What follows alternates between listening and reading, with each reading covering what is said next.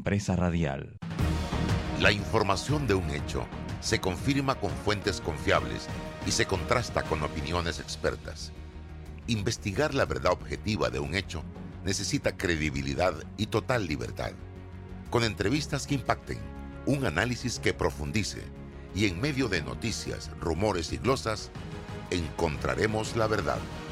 Presentamos a una voz contemple y un hombre que habla sin rodeos con Álvaro Alvarado por Omega Estéreo. Bienvenidos. En Mi Bus seguimos modernizando el transporte público para brindarte un Panamá más conectado, reforzando las rutas complementarias de tu barrio para que llegues al punto de conectividad de tu zona.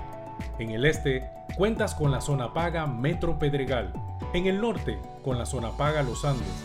Y en el centro, con la zona paga 5 de Mayo, en donde tendrás rutas troncales y corredores de alta frecuencia. Y así, puedes trasladarte de una forma más rápida y segura.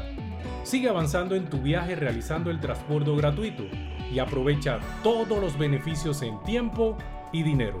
Y recuerda, no bajes la guardia contra la COVID-19.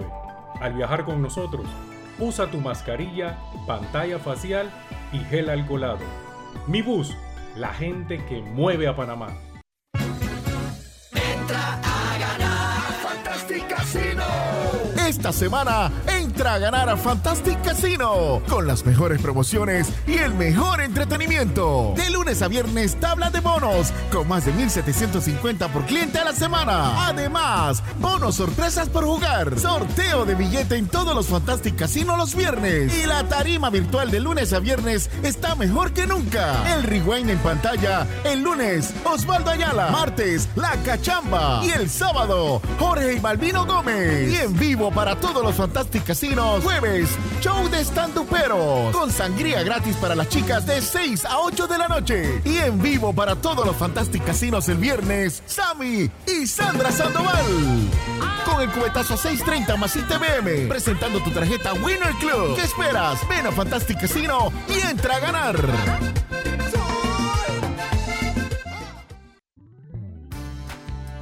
Mamá, iba a abrir mi chocolate antes de llegar a la estación del metro, pero mejor me espero porque no se permite consumir alimentos ni bebidas en las instalaciones.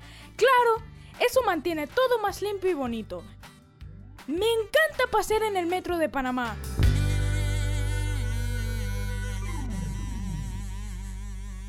Hola amigos, hoy les contaremos en cuatro sencillos pasos cómo lograr sus metas ahorrando. Paso 1. Determina la cifra que puedes ahorrar y lleva un control de tus gastos. Paso 2. Plantéate una meta. Paso 3. Abre una cuenta de ahorros en caja de ahorros que tiene para niños, jóvenes y adultos. Paso 4. No te lo gastes todo y ahorra para el futuro, porque con esfuerzo puedes lograr todo lo que te propongas. Caja de ahorros, el banco de la familia parameña.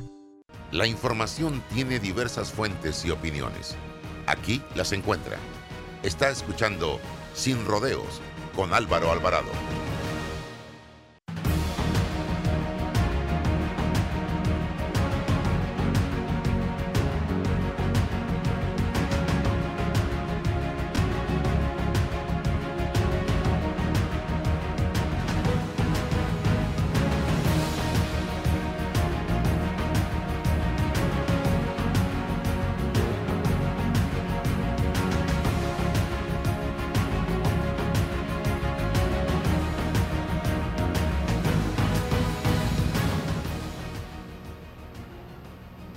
¿Qué tal mis amigos?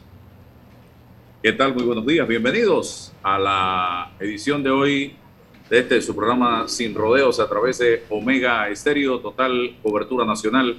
Agradecido como todos los días de lunes a viernes de que nos acompañen en este espacio donde le brindamos a usted el análisis, la información, entrevistas de actualidad como la que vamos a tener en el día de hoy en algunos minutos. Primero vamos a nuestro comentario César Relova con nosotros como todos los días. Y hoy eh, quiero hablarles de dos temas principalmente.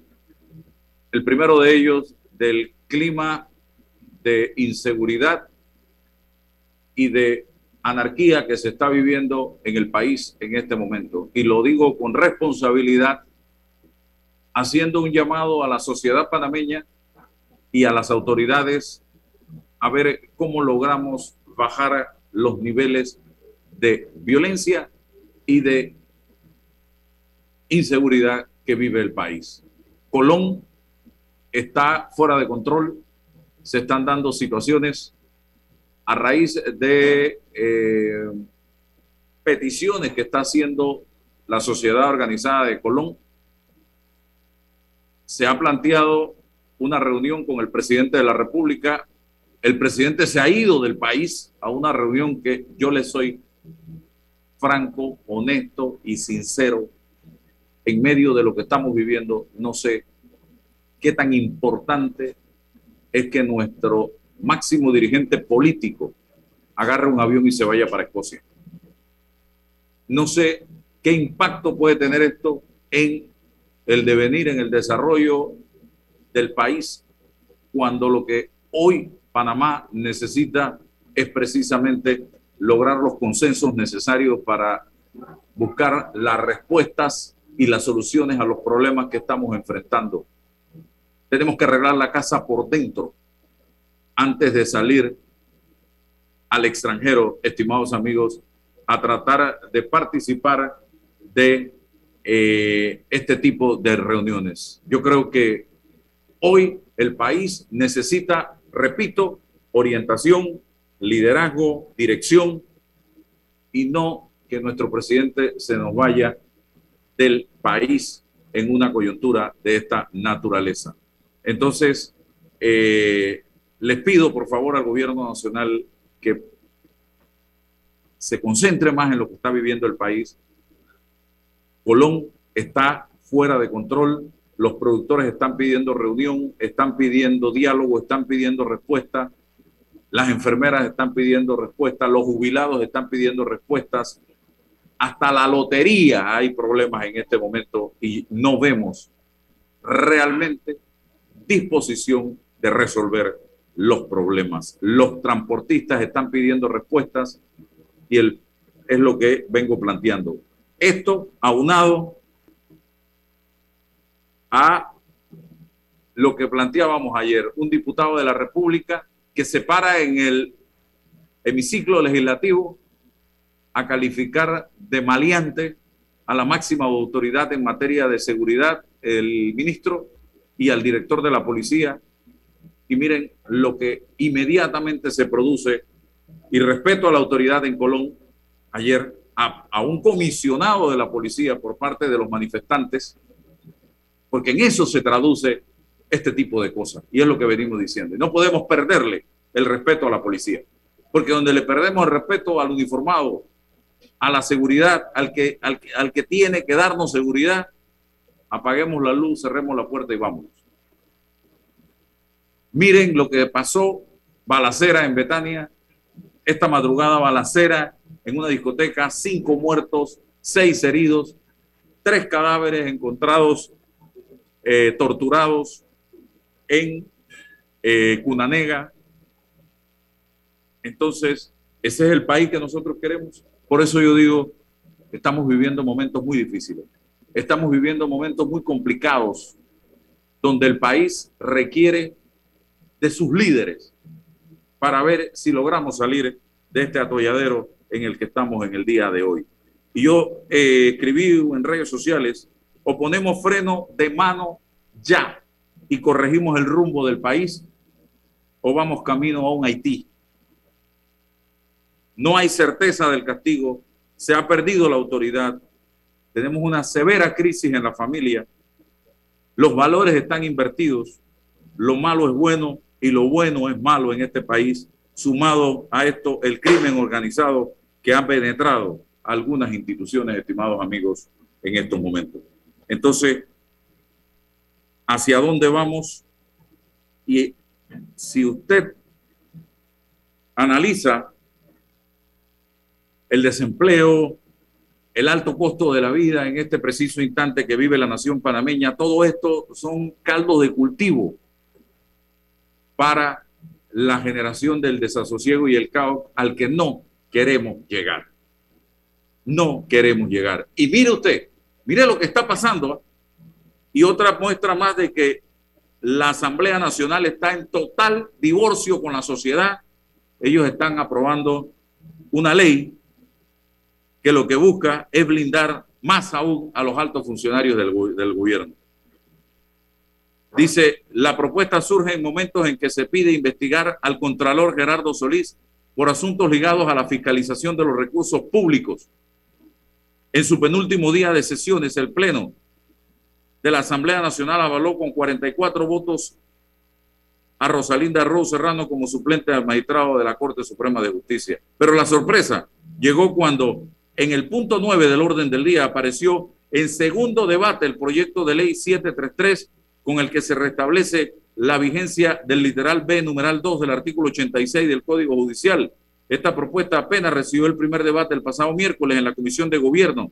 El proyecto, según su proponente, el diputado Roberto Ábrego de la bancada del oficialista Partido Revolucionario Democrático, busca subsanar un vacío jurídico que se ha producido respecto al conocimiento de las faltas que pudieran cometer los ministros, los procuradores de la nación y la administración, los miembros de la Asamblea el Contralor General de la Nación y los magistrados del Tribunal Electoral. La moción plantea que el Pleno recupere sus funciones en las causas por delitos comunes o faltas cometidas por los funcionarios en mención. La propuesta causó suspicacia, entre otras cosas porque fue aprobada en primer debate y segundo debate en menos de 24 horas y sin una opinión de alguna autoridad ligada al tema investigado, investigativo. Además, que se presente justo cuando en los últimos meses se han dado denuncias contra altos funcionarios ante la Procuraduría de la Administración y la Autoridad Nacional de Transparencia y Acceso a la Información, ANTAI.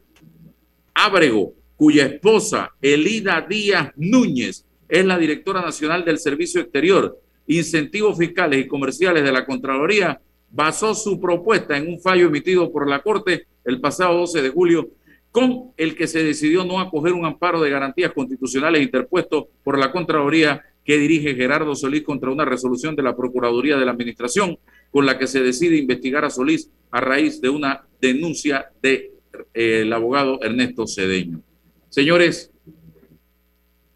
aquí no puede haber personas de primera y segunda categoría. Todos los funcionarios, sin excepción, debieran ser investigados al momento que se les presenta una denuncia o se hace una investigación de oficio por el Ministerio Público y punto. No puede ser que sigamos construyendo fueros, sigamos construyendo privilegios para algunos funcionarios, señoras y señores.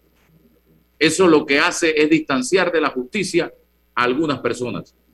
El hijo de la cocinera a la justicia ordinaria y estos funcionarios a la Corte Suprema de Justicia, donde usted sabe que es muy poco o nada lo que pasa. Don César Reloj.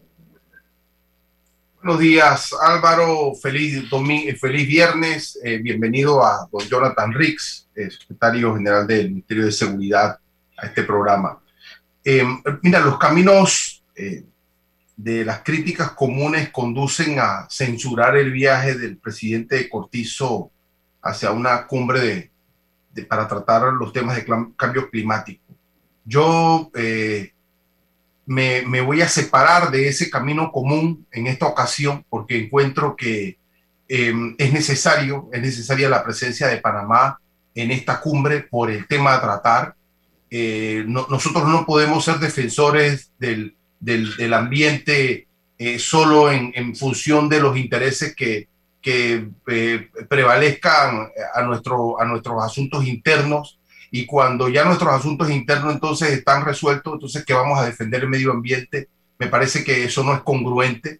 Hay una apuesta hacia eso. El canal de Panamá está apostando a la utilización de energías más limpias.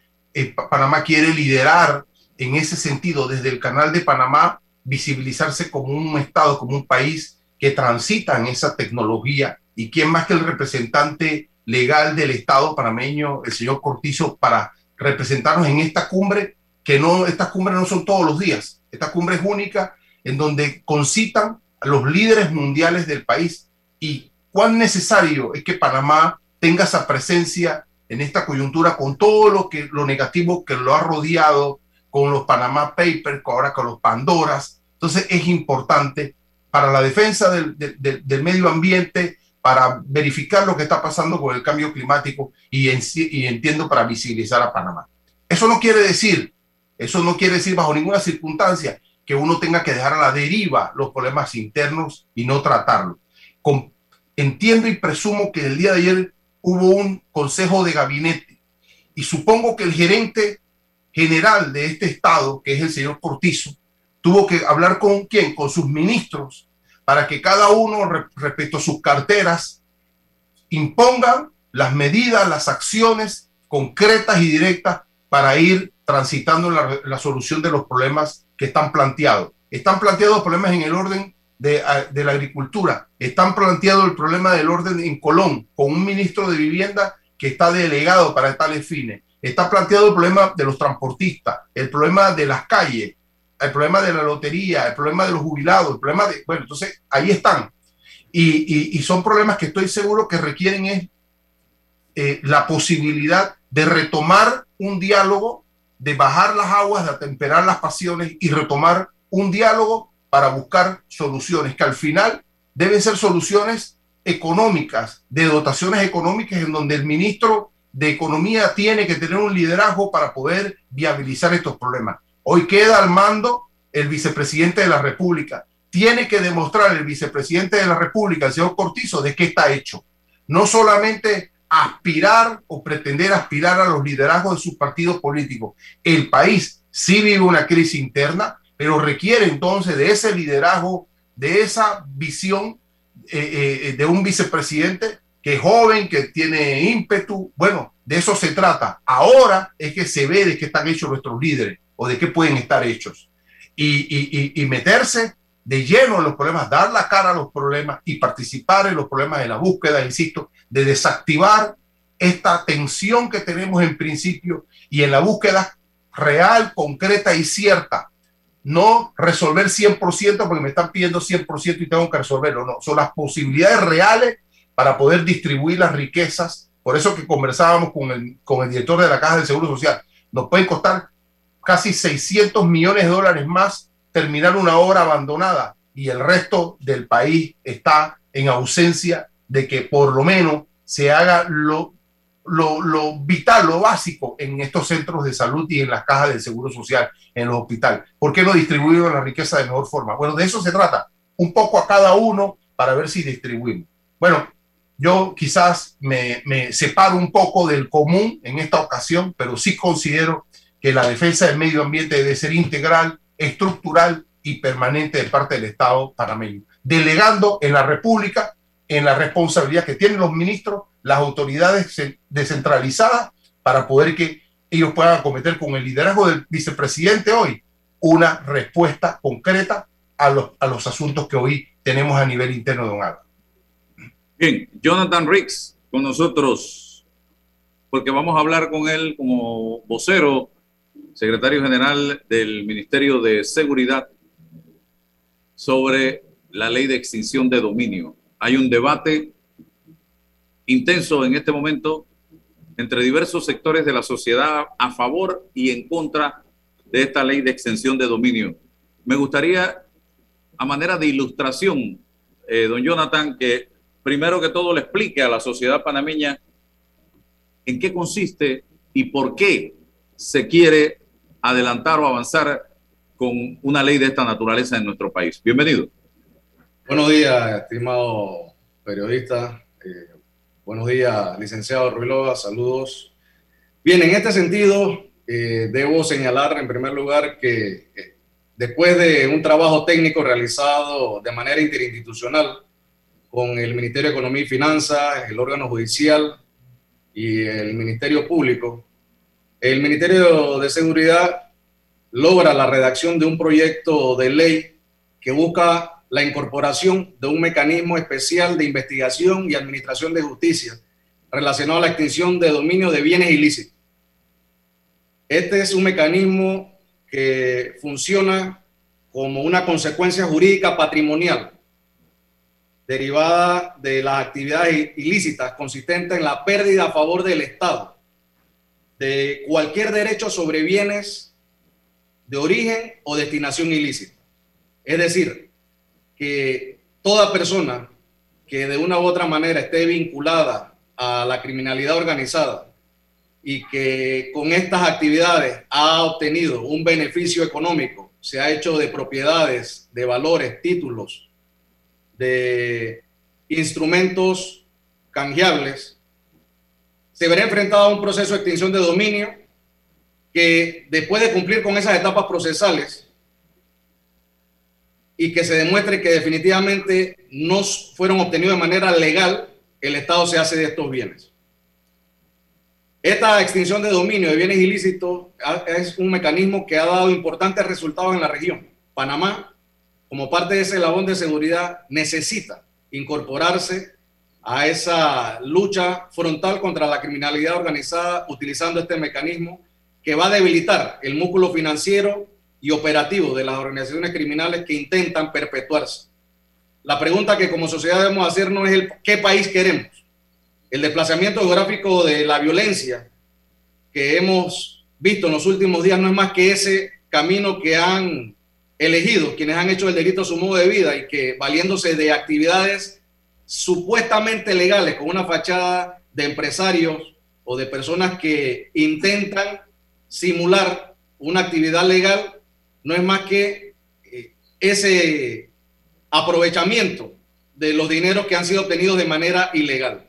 Hacia esas personas que han hecho del delito su modo de vida, se les puede aplicar eh, este mecanismo de investigación y persecución criminal especial. Sí, eh, licenciado Jonathan, he tenido la oportunidad de conversar con abogados que piensan a favor y que piensan en contra. Le voy a hablar de los que están en contra. Me dice, es peligroso una ley como esta en Panamá. Eh, es retroactiva, es imprescriptible. Eh, me dicen, con las experiencias que hemos tenido con ministerios públicos al servicio del presidente de turno, y lo hemos visto en el gobierno del 2009 al 2014 y del 2014 al 2019, ahí está clarito, reflejado, retratado, pudiera políticamente perseguirse desde el Ministerio Público a cualquier persona que no piense como los gobernantes de turno y caerle con el secuestro de todo y dejarlo en la calle. Eso, eh, señor Rick, puede evitarse con la ley o puede pasar con la ley. Sí, bueno, importante señalar que es un instrumento que busca atacar a aquel que no pueda demostrar la licitud de un bien. Me voy a referir específicamente a lo que dice el artículo 46 de nuestra Constitución. Dice, las leyes no tienen un efecto retroactivo, excepto las de orden público y de interés social. Esta ley define la extinción de dominio como un mecanismo especial que busca respetar el derecho a la propiedad, en primer lugar, y combatir a aquellos que no gozan de legitimidad ni de protección constitucional, porque un bien obtenido de manera ilegal no puede ser considerado lícito ni tener protección constitucional. No es un instrumento de persecución política, porque si se lee el documento en Marras, se definen las acciones que pretenden perseguir los delitos contemplados en nuestro ordenamiento jurídico y que se cumplan las etapas procesales necesarias. Debo señalar que eh, se busca respetar las garantías procesales, los derechos que le asisten a toda persona que de una u otra manera va a defender la propiedad que sea cuestionada. Este es un proceso dirigido hacia los bienes de origen o destinación ilícita, bien definido en la ley, que se intente generar una especulación orientada al tema político no es bueno porque definitivamente el crimen organizado sigue ganando espacios, sigue ganando espacios y lo vemos traducido en el desplazamiento geográfico de personas que compran en lugares exclusivos o se movilizan en lugares exclusivos con dinero proveniente del narcotráfico y delitos conexos. Entonces, me refiero también al artículo 47. Se garantiza la propiedad privada adquirida con arreglo a la ley por personas jurídicas o naturales. ¿Qué significa? Que todo aquel que tiene cómo garantizar su propiedad, sus bienes, sus títulos, podrá hacer referencia a la forma en su obtención, a su administración, a su manejo y que definitivamente goza de protección constitucional y podrá hacer su defensa sin mayores contratiempos. Y el artículo 48 de la Constitución establece la propiedad privada implica obligaciones para su dueño por razón de la función social que debe llenar. A todas luces, los criminales que se jactan o, que se aprovechan de la utilización de estos dineros no están gozando de protección constitucional porque el dinero ha sido obtenido de manera ilegal. Sus propiedades son obtenidas de manera ilegal y hacia ellos apunta este mecanismo de persecución criminal. Eh, César y Jonathan, ¿puede hacerse uso de esta norma o de esta ley de ser aprobada para perseguir a políticos que se han hecho de los bienes del Estado, de recursos del Estado y que hoy día tienen fortunas, casas, mansiones y que no pueden, si nos vamos a lo obtenido durante su tiempo de administración pública, en la administración pública, sustentar?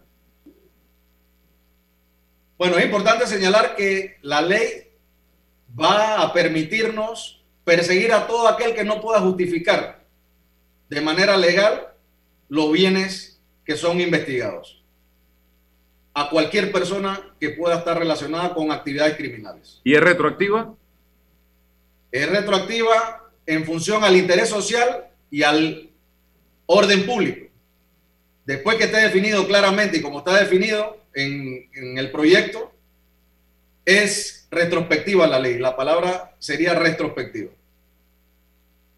Buenos días nuevamente, Jonathan. Te saluda César Ruilova. Eh, yo he lidiado mucho eh, con, este tipo de debates sensitivos y, claro, dependiendo de la posición de cada cual, eh, se pueden generar los estigmas, ¿no? Es muy fácil cuando uno escucha esto, uno dice, bueno, estoy en contra de esa ley. Ah, bueno, pero es que tú avalas el crimen organizado y tú lo que pretendes es que en este país haya eh, desasosiego y, un laissez-faire. Mm, pero cuidado, ¿no? O eh, tú estás avanzando con esto y, pretendes esto por... no se trata, ojo, de generar descalificaciones iniciales, porque esto tiene un problema de orden técnico, tiene un problema de orden político en la creación de la ley y los intereses del país, tiene un problema jurídico de orden técnico y, cómo se va a ejecutar y bajo qué panorama. Y, es tan así porque cuando tú hablas de bienes ilícitos, partes de la premisa de que los bienes son ilícitos, pero eso es un, un proceso de, de, de, de, una determinación de alguien, el llamado juez, que tiene que pensar, tiene que procesar la información comprobatoria. O sea, esto no se parte de la premisa de que, de que, ya es ilícito y es ilícito. O sea, ves que requiere del esfuerzo y la operación de un ser humano para hacerlo. Y pueden existir muy bien avances, pero pueden existir grandes errores. Y los errores judiciales que se dan esto pueden impactar la vida económica de una persona, una corporación y, y acabarla sencillamente más cuando tiene ese aspecto de retroactivo, llámele como le llame, em, eh, ajustarlo. A mí, yo, yo no, no, sé, yo pienso que este debate se va a tener que dar el, otro año yo, y es justo que se haga lo más amplio posible. Cuando tú hablas de experiencia de otros países, por lo menos yo tengo eh, eh, información fidedigna de Colombia, que las cosas no han ido bien allí te lo digo, no han ido, y de actores jurídicos que me han dicho esto no ha ido bien, esto se ha desbordado. ¿Por qué razón, Jonathan, no, no se cobija los delitos contra la administración pública? ¿Por qué es solo el crimen organizado? ¿Y por qué no los delitos contra la administración pública? Si verdaderamente queremos igualar y tenemos un problema de corrupción en el país, ¿por qué no incorporamos esta extensión de dominio los delitos contra A, porque ahí entonces sí están los políticos. ¿Y por qué no lo incorporamos en los procedimientos especiales donde atañen específicamente a diputados y a magistrados de la Corte y a gente que está forada? Yo, yo pienso que si vamos a hacer algo, lo tenemos que hacer integral para cuidar el bienestar del país, el crimen organizado, el, el ataque a la corrupción. Si lo vamos a hacer de frente, vamos a hacerlo con todo y sin excepción y establecer bien las banderas y las reglas de juego para que esto no se vaya de las manos. eh, eh, yo creo que lo que hay por, por delante es un gran debate técnico con juicio, sin descalificación y con sentido de patria. Eh, hay, hay problemas de orden constitucional que tenemos que mirar. Tú has citado dos artículos constitucionales, pero hay otro que es el, estado natural y el, y el, estado natural de inocencia entraña la libertad, pero también la propiedad, porque es uno de los pilares de un estado de derecho, tu vida, tu libertad y tu propiedad. Entonces, eso tenemos que conversarlo en todos los ámbitos del quehacer. Visito con respeto, sin pensar que somos, eh, estamos en extremos o somos enemigos o para nada buscamos la misma cosa, pero hay que atemperarlo y buscar, insisto, un, si es que va a llegar y va, va, a surgir la figura, hacerlo respecto a, las condiciones de Panamá, a las necesidades de Panamá y al, a los hábitos judiciales y a nuestra eh, trayectoria en materia jurídica, don Jonathan. Sí, eh, gracias, César. Eh, debo señalar que los, los invitaría a que leyeran de manera integral el documento. El documento no es exclusivo para un delito, es para lo que contempla nuestro ordenamiento jurídico. Lo que nos permite inferir que están incluidos los delitos de corrupción. El debate se ha centrado en qué queremos, si es exclusividad o no. Tuve la oportunidad de viajar a Colombia y conocer parte de la realidad en el sitio, o sea, ir y efectivamente valorar. No es un documento escrito en piedra y Colombia nos lleva 20 años de ventaja. Y el debate de ellos se centró en si se tenían que unir y definir estrategias concretas y claras contra la criminalidad organizada por los ataques que sufrió la Corte Suprema en Colombia y diversas eh, instituciones de seguridad que se enfrentaron a las organizaciones ligadas al narcotráfico, cartel de Medellín, que era un cartel sangriento y que buscó generar desasosiego a niveles extremos. ¿Queremos eso para nuestro país? La única forma, y está demostrado, es quitarle el recurso financiero a las organizaciones criminales. Que tenemos que debatirlo, sí. Nosotros hemos generado una campaña de sensibilización y por eso agradecemos estos espacios, porque nos permiten generar docencia, generar un debate y promover el debate. Y que los que se sientan interesados se acerquen y puedan emitir conceptos que definan cuál es el documento que necesitamos como país. Pero sí tenemos que legislar porque el crimen organizado permanentemente está asediándonos y está ganando terreno por Jonathan, Jonathan, eh, una cuestión incidental. ¿Qué está ocurriendo porque en, materia de la persecución del crimen organizado existen instrumentos jurídicos como la aprehensión provisional de estos bienes, que obviamente no, no pasan a la disposición inmediata del Estado, pero sí quedan fuera del comercio y de la, de la, del usufructo de la persona procesada e investigada a esperar el final del proceso. ¿Qué, qué balance? Sí, exacto. ¿Qué balance se ha hecho sobre esto? Porque si tenemos un mecanismo y, si ha sido efectivo y si lo podemos mejorar, e, e, esa plataforma es posible mejorarla y así garantizamos eh, la constitucionalidad de todo este problema. El, mejor ejemplo que podemos utilizar es lo que enfrentamos como país en función al caso del señor Murcia, en donde lamentablemente el único país que ha devuelto o va a tener que devolver los bienes producto del ilícito que no fue demostrado supuestamente, que no fue demostrado en Panamá, somos nosotros. Entonces, lamentablemente, en cuanto a la administración de esos bienes, la enajenación temprana, la venta anticipada, no está definida en nuestro ordenamiento jurídico y lo más importante, que está supeditado al proceso penal. El procedimiento de extinción de dominio es un proceso autónomo, que es distinto independientemente del resultado penal que la persona obtenga, sea responsable o no del delito que se le imputa, en los bienes que no pueden gozar de legitimidad ni de protección constitucional se verían enfrentados a la extinción de dominio. Esa es la diferencia entre la extinción de dominio y, la, y el comiso que en la actualidad se aplica, el comiso penal. Ok. Vuelvo al tema de, porque usted dice que no se separa al político corrupto en esta ley de extinción de dominio. explíqueme procesos como los que se llevaron a cabo en la pasada administración, periodo 2014-2019. Eh, allí hubo muchos procesos por blanqueo de capitales. Pudieran retomarse con el tema de la ley de extensión de dominio 1. Segundo, me decía un abogado, cualquier persona puede caerle, eh, caerte encima, ponerte una querella, una denuncia y te dejan sin nada con la ley de extensión de dominio. Aclaremos eso al país, señor Rix. Sí, la, situación de que cualquier persona puede señalar lo, encuentro un poco eh, extremista eh, y considero que se desinforma. Yo les puedo señalar la experiencia que se ha ido desarrollando en Honduras, El Salvador, Colombia, Perú, Ecuador, en donde se definen los mecanismos de investigación. Claramente, hay un juez de garantía que valora la, investigación, los medios de prueba eh, presentados, y hay un tribunal en segunda instancia que va a determinar si se ejecutaron las acciones de acuerdo al debido proceso.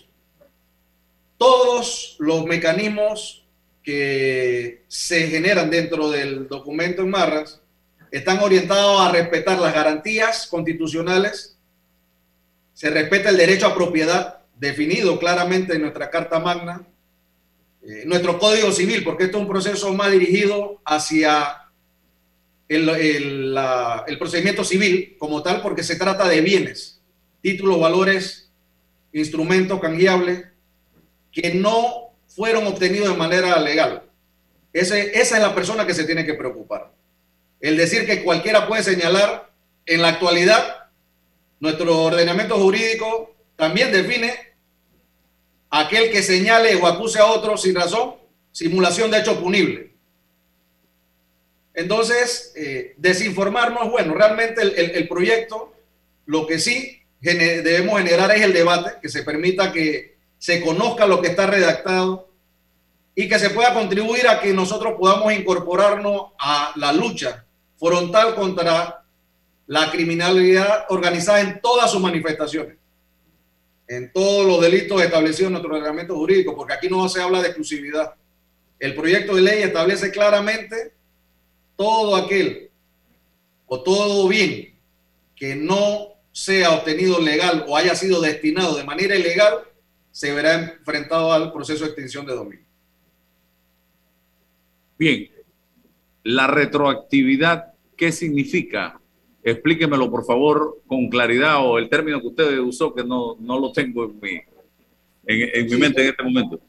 Hablamos de la retrospectividad de la ley en función al artículo 46, que si bien establece que las leyes no tienen efecto retroactivo, establece una excepción.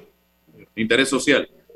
Cuando es de orden público, interés social. Exactamente. Los bienes que son obtenidos por la extinción de dominio van a ser revertidos a la sociedad. Se genera un procedimiento que permite la utilización de estos bienes en obras de interés social, en programas de prevención que permitan que la ciudadanía se vea resarcida del daño causado por la criminalidad. ¿Eso después de una condena o puede hacerse antes de una condena? Antes, Álvaro. El, el, no, bueno, antes en función a la venta anticipada o a la, o a la enajenación del bien. Sin embargo, se establece un mecanismo de administración que garantice que si la persona en el proceso demuestra que el bien fue obtenido de manera legal, se le regrese el bien. Si no, eh, el bien, los dineros más los intereses. Esa es la mejores prácticas establecidas, por ejemplo, en el caso colombiano, que generó una sociedad de activos especiales. Esta sociedad de activos especiales es la llamada a utilizar los mecanismos de venta anticipada, de enajenación, para garantizar que el bien sea utilizado de manera oportuna y no como en la actualidad pasa, que lamentablemente el comiso penal, de una u otra manera, no permite que se cuide el bien como corresponde porque el Estado no es un, no es el mejor administrador de estos bienes. Y vemos casas, carros que tienen 10, 15, 20 años, que en el mejor de los casos pasan al Estado, pero cuando pasan formalmente al Estado, no sirven. Son fósiles. Entonces, este mecanismo permite una administración adecuada en tiempo oportuno de que se pueda vender con el valor de mercado y puedan ser utilizados los recursos o tenerlos en fondo hasta que se defina el estatus legal del bien. Si la persona es declarada inocente y se prueba y logra probar que lo que compró lo compró en buena lid, se le devuelve entonces el dinero producto de la venta de los bienes que hizo el Estado de la persona, ¿cierto? En el, caso de que para, nos, para nosotros se defina ese mecanismo que les acabo de señalar como mejor práctica de una venta anticipada, efectivamente se le debe devolver los dineros más los intereses generados. No, pero habla, eh, quizás Álvaro, la pregunta que, que, hace, como son dos procesos separados, estamos estás hablando del proceso de extinción de dominio, pero si en el proceso penal, porque seguro que va a haber un proceso penal eh, paralelo, esta persona resulta inocente, absuelta, ¿qué ocurre con la gestión y la, y la extinción de dominio acá? Nada. Es un proceso autónomo. Es un proceso, es un proceso autónomo, definitivamente. Paralelamente, pudiera ser responsable o no del delito penal, del delito que, que se le imputa. Así. Pero Así. Paralelamente está el proceso de extinción de dominio. Y si los bienes no fueron obtenidos de manera lícita, se Parece que los parámetros para determinar lo lícito o lo ilícito es fundamental y lo probatorio y los criterios para evaluar y ponderar qué es ilícito y no. Aún, y, y, y ojo, tenemos una jurisdicción de, de, eh, de, Tribunal de Cuentas. Tenemos una jurisdicción de Tribunal de Cuentas. Te, tenemos todo un aparataje ahora del asunto de los cumplimientos de los bancos, de los abogados, de los sujetos no financieros. Eh, esta ley llega, insisto, a imponer una lógica, eh, eh, vaya, yo, yo voy a leérmela nuevamente, quizás me leí un primer proyecto, voy a leérmela nuevamente, Jonathan, porque la realidad colombiana, peruana, hondureña, cuidado que no es la misma realidad de, de Panamá y nosotros tenemos que dar una respuesta al crimen organizado, insisto, desde primero de los, intereses panameños, y esto no es un localismo, provincialismo, ni me quiero arrimar a eso, falso patriotismo, sino, insisto, desde la lógica de lo que representa Panamá en, en todo este asunto eh, y cuidando la constitucionalidad. Aquí no tenemos un tribunal constitucional, aquí no tenemos una jurisdicción constitucional, constitucional robusta. Aquí hay dudas sobre el problema de la independencia del Poder Judicial. Aquí hay dudas sobre el asunto de la, de la eficiencia del Ministerio Público. ¿A cuánta gente condenamos por blanqueo de capital, Jonathan? ¿Dónde están las estadísticas? Podemos imputar cargos por blanqueo de capitales, pero ¿a cuánta gente finalmente se, se, se, se condena. Y el tema de Murcia es una larga retaíla de deficiencias en las investigaciones, de mucho boom periodístico, pero ¿y dónde están las efectividades de esto? Y quizás el caso de Murcia no nos puede dar a nosotros el parangón para decir que porque eso ocurrió tenemos que blindarnos con una ley de, extinción de dominio. No digo que tú lo digas, pero lo pongo en perspectiva para el debate. Bueno, claro. creo que hay mucho por hacer. Yo sí. sí. tengo reservas, tengo grandes reservas y ojalá me puedan dar participación en estos debates. Imagínate con esa ley de extinción de dominio y acá conversando, si usted quiere opinar, bienvenido sea, porque no quiero meterlo en camisa de 11 ni de 12 varas, señor Rick. Sí. Si esa ley hubiese existido en el momento en que le cayó el piano de la justicia al colega periodista y colega suyo, abogado Julio Miller. Por un cheque de 20 mil dólares de asesoría de comunicación. Así y le lo metieron preso en las mazmorras, blanqueo de capitales, el hombre casi se muere, le hubiesen quitado todo, porque le hubiera caído la artillería pesada del gobierno de Juan Carlos Varela en ese momento a, él, Álvaro, a, Álvaro, a, Julio. Álvaro, no te vayas muy lejos. En ese, en ese mismo proceso, un abogado especialista en contratación pública le, que hizo una consultoría a una de estas empresas, certificó la consultoría, le pagaron un cheque, presentó la factura y le imputaron un cargo de blanqueo de capitales. O sea, imagínate que si eso pasa en la decisión y en los parámetros para imputarte un cargo de blanqueo de capitales, declárate una apertura de un proceso de extinción de dominio vaya, que requiere, ¿no? Entonces, yo hablo de los parámetros y de los criterios, porque uno tiene que tener un criterio como fiscal para tener, dice, tengo los elementos del tipo penal para imputarte blanqueo de capital. Pero ponemos dos ejemplos y quizás hay unos blanqueadores que hay que perseguirlos y hay que, y hay que, y hay que y condenarlos y atacarlos, claro que sí. Pero los criterios, Jonathan, esos son los que nos preocupan, los parámetros, los criterios, la prueba, quiénes intervienen, cómo se acredita lo lícito, lo ilícito, la transacción en, el, en este mundo globalizado, en este mundo comercial, que se generan transacciones quizás innominadas, que no están en el código de, el código de comercio. ¿Cómo atender a todo eso y, responder que no estamos ante un crimen organizado. y, y, toda la preocupación es por el tema de la manipulación de la justicia. Hace días, no digo semanas, días, porque fue esta misma semana, todos fuimos invitados a escuchar una conversación telefónica entre una entre un exministro de Estado y una ex viceministra de Estado, donde hablaban de gestiones para manipular a la justicia, para manipular un fallo de la Corte Suprema de Justicia, desde su posición de gobierno y estaban penetrando las instancias de la Corte Suprema de Justicia. Imagínese usted, don Jonathan, que eso se lo hagan a usted o que me lo hagan a mí o que se lo hagan a César, porque eh, eh, eh, el, el, brazo de la política metida en las instancias judiciales en este país es constante y es permanente. Y aquí no ha pasado absolutamente nada. Aquí esa conversación ha pasado como la brisa de verano como la lluvia de octubre y nada, pues, no, nada. Y estamos en medio de un debate como este que asusta, que da miedo y principalmente asusta y da miedo a las personas que de una u otra manera estamos en el debate de manera permanente y hemos pasado anteriores gobiernos situaciones muy difíciles de hasta persecución y amenazas porque yo tengo que decirlo públicamente, amenazas. A mí, en un momento dado, yo recibí un mensaje desde el poder donde me dijeron, sigue y vas a amanecer con la boca llena de moscas. Imagínese usted, eso no ha sido en este gobierno, tengo que ser claro, pero sí me pasó y eh, yo quedé, wow, ¿esto qué es? ¿En qué país estamos viviendo? ¿Cómo es posible que te amenacen de esa manera?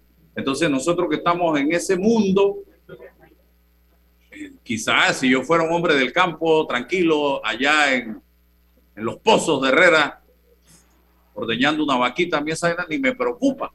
Pero yo que estoy todos los días en el debate público, en el debate político, en la crítica, en, eh, me pongo a pensar, ¿y si el piano la agarra conmigo? Aunque tenga la factura de la lata de leche del chinito de la esquina, me pueden hacer la vida de cuadrito, don Jonathan Rick. Sí, bueno, eh, quisiera señalar del, comentario de, de, César en primer lugar respecto al Tribunal de Cuentas. El Tribunal de Cuentas es un tema relacionado a la administración pública, solamente. La extensión de dominio es un mecanismo especial, bien definido, para lo relacionado a cualquier actividad criminal, a cualquier actividad criminal que le permitió generarse dinero, propiedades, instrumentos y todo lo relacionado a un bien de origen ilegal que carece de legitimidad. Por otro lado, lo que señalan ustedes de que pueda ser utilizado como persecución política, eh, definitivamente que pudiera ser incorporada una, un acápite o una norma que se defina claramente en cuanto a eso. Pero lo importante que debo recalcar, y el mensaje debe ser que el delito no paga. Claro, que todo aquel que ha hecho del delito su modo de vida entienda que no va a poder gozar de recursos económicos, económicos provenientes de la actividad criminal. Ese es el mensaje que manda la extinción de dominio no hay garantía ni va a haber oportunidad de poder gozar de algo que no fue obtenido legalmente y que la niñez, la juventud y aquellos que han hecho el delito su modo de vida entiendan que no hay garantía constitucional para ese bien. ¿Cómo no? Hacia allá está dirigido y yo pues aprovecharía también este espacio para invitar a todos aquellos que quieran sumarse a esta cruzada por definir acciones concretas, porque les tengo que decir que en materia de inteligencia hay muchas cosas que públicamente no las podemos señalar, pero que hay un riesgo inminente, riesgo inminente, y lo estamos viendo día a día, en que si no hacemos algo por quitarle el músculo financiero a las organizaciones criminales, estamos destinados a vivir momentos muy trágicos como los que se han vivido en México, Honduras, El Salvador, Colombia, que con creces tienen una situación de inseguridad que gracias a Dios en Panamá no está. Tenemos situaciones puntuales muy delicadas que tenemos que atender, pero no hemos llegado a esos niveles. Tenemos que esperar llegar a esos niveles para decir, oye, de verdad tenemos que quitarle el recurso financiero a los que han hecho el delito su modo de vida y que están financiando la criminalidad. Hacia allá apunta este proyecto. Todo lo demás que ustedes han señalado de la persecución, de las amenazas, bueno, incorporémoslas, pero tenemos como Estado que hablar del tema y tomar una decisión hoy. Es nuestra recomendación. Esto no está escrito en piedra. La dinámica social nos debe motivar a tomar acciones previendo evitar una desgracia para cualquiera de nosotros. Gracias, señor Jonathan Rick. Interesantísimo conversar con usted. Espero podamos seguir haciendo docencia sobre un tema tan importante para el país. Vamos ahora. Muchas gracias, Jonathan. A cambiar radicalmente de tema. Jan London está con nosotros. Eh, los viernes los aprovechamos para hablar un poco de tecnología y esta semana se ha estado hablando mucho de Facebook. Eh, Jan, y el nuevo nombre de la plataforma. La pregunta, porque el tiempo en radio es breve, ¿qué cambios realmente sustanciales se están dando en la plataforma de Facebook o es solamente un tema de imagen? Bienvenido. Gracias Álvaro por la invitación y buenos días a todos, a César y bueno, el señor Jonathan que se tuvo que retirar hace un rato. César. Bien, el tema del cambio de nombre de Facebook no es, es un tema que Facebook no deja de existir como lo conocemos hoy en día como redes sociales. Pero a nivel corporativo, ellos están cambiando su nombre de, para comenzar a asociarse con una tecnología que se llama metaverso. Y ese es el nuevo nombre que ellos han escogido, que se llama Meta. Y es un cambio de nombre a nivel corporativo. Más que nada es porque estamos entrando, bueno, ya se está dando poco a poco, es la evolución del Internet como la conocemos hoy en día. Y ellos están apostando a que, bueno, van a haber cada vez más interacciones sucediendo en un mundo totalmente digital, de manera virtual, donde se siente esa experiencia de realidad aumentada o realidad virtual como tal. O sea, esa es la razón de base que ellos establecen por la cual realizan el cambio de nombre. Porque están invirtiendo ya en otros rubros que sí se están dando y que se ha venido viviendo desde hace buen rato en el Internet, como es este mundo digital, el, el videojuego, eh, las relaciones que manejamos entre personas en, de forma remota, pero con estos tipos de aparatos de realidad aumentada y realidad virtual. Pero es intangible a nosotros, no, vamos, vamos a, no lo vamos a percibir.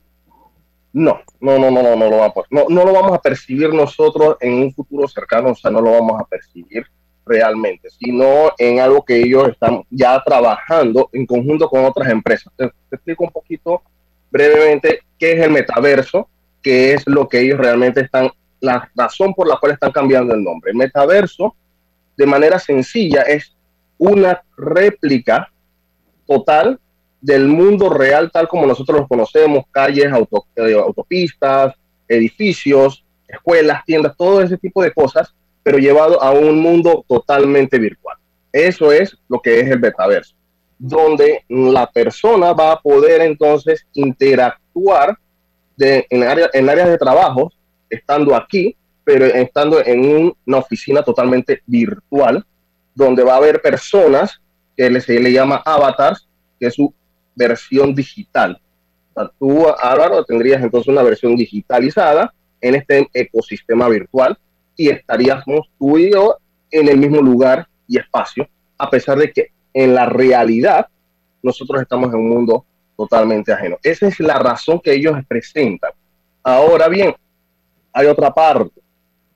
Como tú mencionaste hace un rato, este, Facebook se ha estado hablando mucho y es porque a razón de los últimos, el último mes, ellos han tenido muchas acusaciones, han estado saliendo declaraciones ante el Congreso de los Estados Unidos sobre cómo la plataforma, si realmente vigila o tiene conocimiento de las malas prácticas, sea, de, llámese tráfico de, de droga, que si tráfico humano, que si el, los discursos de odio, todo ese tipo de cosas, ellos han estado en, ese, en el tema del Congreso. Entonces, la otra cara de la moneda sugiere que la estrategia de cambiar el nombre también es una manera de poder despegarse el, de cómo conocemos hoy en Facebook, de esa mala reputación que ha ido ganando y esta nueva, nueva estructura que vaya arrancando en limpio. Interesante conocer esto, porque Instagram también está haciendo algunos cambios. ¿De qué se trata? Instagram a nivel de sus cambios están haciendo en el tema de darle mayor oportunidad a los pequeños emprendedores, porque uno de los grandes cambios que se anunció, antes tú tenías que tener más de 10 mil seguidores para poder tener acceso a un icono que se llama Swipe Up, que era de la manera que tú como emprendedor podías mandar a través de tus historias de Instagram que las personas vieran tu página de internet o vieran algún tipo de contenido en internet específico que viene a través de historia. Ahora se eliminó ese para poder dejarlo a cualquier persona, así sea que tengas 100 seguidores, 500 seguidores, 1000, vas a poder tener eso. ¿De qué sirve eso? Le da mayor oportunidad a los pequeños comerciantes poder competir en un mercado tan grande como es en el Internet y poder hacer crecer su, su base de datos y exposición de sus marcas. Esos son parte de los cambios que se han estado dando. Lo que la empresa ahorita mismo está apostando, y ellos y, Mark Zuckerberg lo explicó el día de ayer, esto que se está construyendo no es algo que una empresa construye. Eso lo construimos todos. Entonces ellos están dando la mayor cantidad de herramientas a todo, a nivel de todas sus plataformas, tanto en Facebook, Instagram, incluso hasta en WhatsApp, Business, por ejemplo, a los que utilizan WhatsApp Business, tienen un problema que no pueden tener más de cuatro computadoras, eh, más de una computadora disponible con el mismo número. Entonces, si yo tengo un negocio y yo necesito que haya más personas poder dar una atención rápida y oportuna para sus eh, clientes, necesito tener más dispositivos disponibles, pero no me permitía. Ahora ellos mismos están trabajando en una versión beta donde le va a permitir tener hasta cuatro computadoras conectadas simultáneamente con el mismo número y de forma remota. Entonces son pequeños cambios que se le están dando herramientas a los pequeños empresarios, a los pequeños comerciantes, pequeños negocios, para que puedan entonces emprender y comenzar a sacar adelante sus proyectos. Bueno, interesante estar al día en estos temas. Eh, yo le hablaba hace unos días a mis hijos de 23 y 21 años que si hay una generación privilegiada es la mía.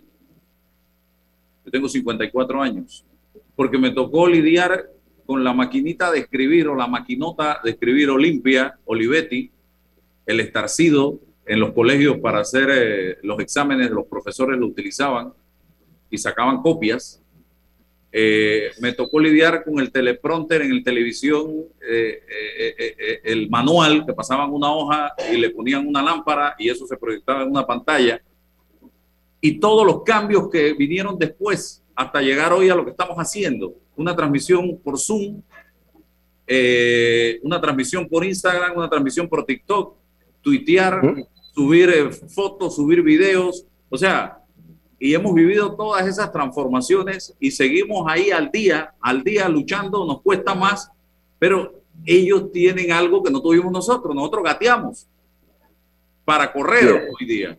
Ellos llegaron corriendo Pero Álvaro, lo único, y disculpa que me salga por la tangente, Usted pero no puede hablar aquí porque usted no sabe, usted No, se quedó en la pero- máquina de escribir. No, lo que pasa es que lo que pasa es que nosotros almorzamos sin celular o cenamos sin celular en la mano y eso está hiriendo la esencia de esta generación. Están almorzando, están compartiendo con el celular, no compartiendo, están allí. No, eso sí, pero eso se puede No, controlar. Están, pero no son, claro que se puede controlar, porque es que tenemos que debatir Usted sobre tiene- eso. Usted tiene que No. sentarse con Jan y con Chucho Mira, qué te terrible. Si todo el mundo almuerza con el celular en la mano, el tenedor y el celular en la mano. Hasta No, los juicios van a ser no para nada. No, no, el abogado en el- ahí en la retórica. Jan, yo seguro que tú eres tecnológico, pero tú almuerzas con el tenedor y el cuchillo. El celular lo No, dejas. no, de, de verdad Gracias. que sí, sí, sí lo hago. Y es verdad, es verdad eso de que se, se- se- muchas personas comen con, con el celular en la mano. terrible. Y, y- y casualmente yo venía hablando un poquito con mi esposa breve para hacer esto. ¿Qué va a pasar con la nueva generación que se ve in- involucrada en esto y que ahora entonces yo voy a poder incluso cambiarme mis facciones y mi rostro, o sea, ya no ser la misma persona que soy yo físicamente, sino que en virtual voy a ser otra persona. Sí, es una manera de vivir lo que uno en la cabeza deseaba y que no se podía hacer por las limitaciones reales, pero sí es verdad que sí se requiere de la interacción física y que eso es lo que ha hecho de la generación de parte de mi generación también, porque yo llegué a utilizar una de las empresas, una de las máquinas de escribir esta Olimpia para en la escuela, cuando estaba aprendiendo máquina de eh, mecanografía, Claro. y ver todas estas transiciones que nos permitieron a nosotros ser capaces de resolver problemas. Ok.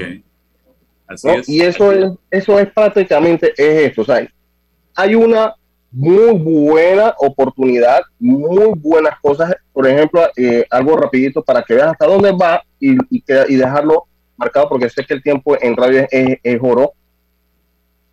Nvidia, que es una de las compañías que maneja y fabrica tarjetas de videos, ahorita mismo ellos están trabajando tanto en este, en este sistema de metaverso para los fabricantes de autos, los fabricantes de maquinaria pesada, donde ellos puedan replicar esas mismas, los mismos entornos físicos reales en un mundo virtual y poder hacer todas las pruebas de manera virtual y así llegar a la realidad con la, con la menor cantidad de defectos. Entonces, a eso es un gran aporte. Bueno, ¿no? gracias, Jan. Espero tenerte por acá de vuelta. Gracias. A la orden siempre. sintonía. Gracias. Muchas gracias a todos. Hasta luego.